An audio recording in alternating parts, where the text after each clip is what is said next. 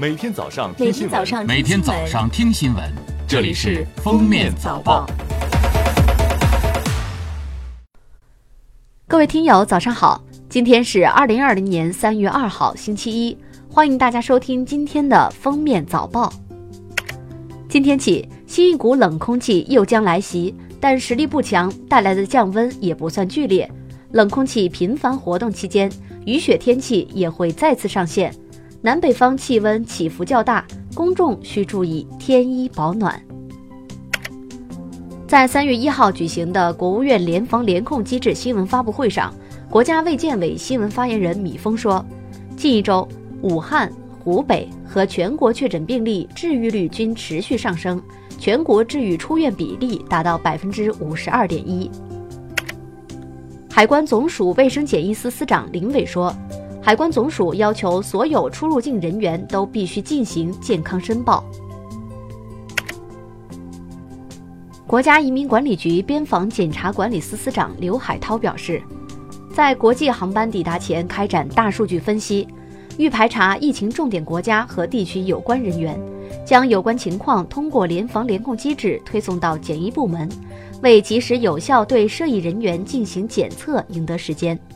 在国际航班入境后，边检人员严格检查，发现在疫情突出地区有过旅行史、居留史的人员。会迅速通报给海关检疫部门进行疫情检查，移民管理部门同时会将相关信息及时通报人员入境目的地、属地相关部门，为疫情排查管控提供信息支持。刘海涛表示，从二月二十三号到现在，分析掌握的韩国公民来华入境日均一千三百人，航班满座是由于疫情发生后，航班数量压缩导致机票紧张。从韩国入境人员七成为中国内地居民，到目前为止没有发现大量韩国人涌入我国情况。近期，韩国、日本疫情发展迅速，中韩本周往来航班已降至三百二十班，下周将进一步减至二百七十六班；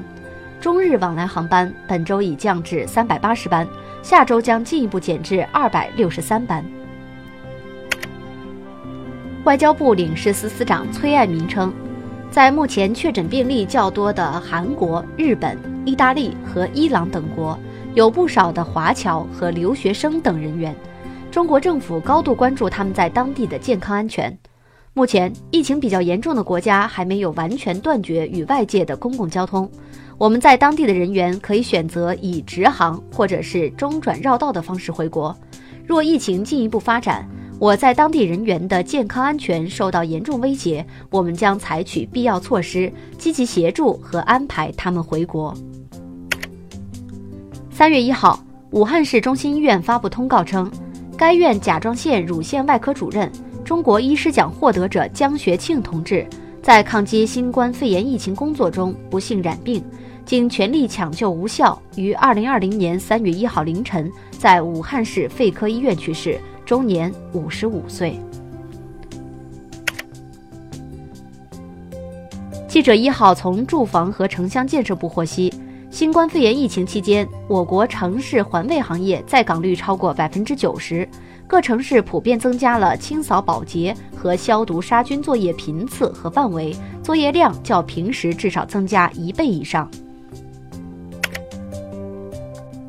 据工信部消息。为全力保障寒门学子用得上、用得起、用得好网络教学，协调组织各地在疫情防控期间为贫困学生提供免费流量大礼包。黑龙江、江苏、河南、湖南等为本地贫困学生赠送十至二十 G 免费流量，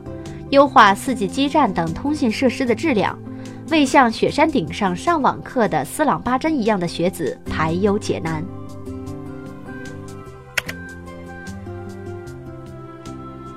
记者从中国慈善联合会获悉，截至二零二零年二月二十七号零时，中国慈善联合会统计全国用于此次疫情防控工作的慈善捐款共计约二百五十七亿元。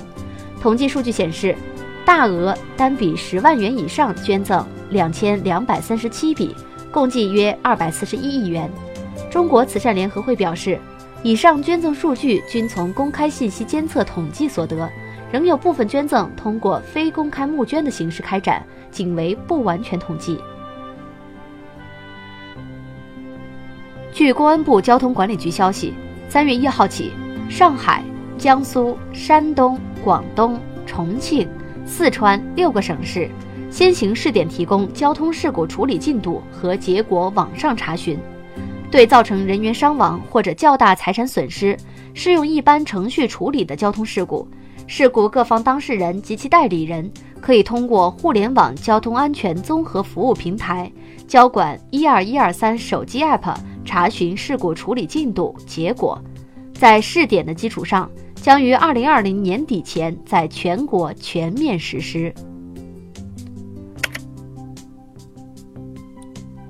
当地时间三月一号，马来西亚前副总理毛希丁亚辛宣誓就职，成为该国第八任总理。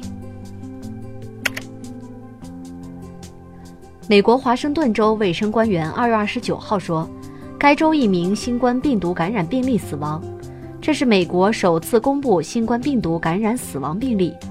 华盛顿州当天宣布进入紧急状态，并称将动用一切必要资源应对疫情。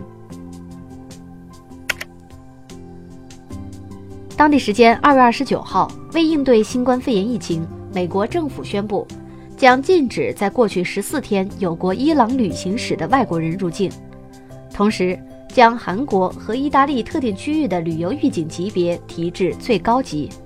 美国副总统彭斯说，美国务院将与意大利和韩国政府合作，加强对上述两国赴美人员的健康筛查。彭斯强调，美国民众不用去买口罩，新冠病毒的疫情风险仍然很低。美国政府已与医药用品生产企业协调，确保医疗物资的供应。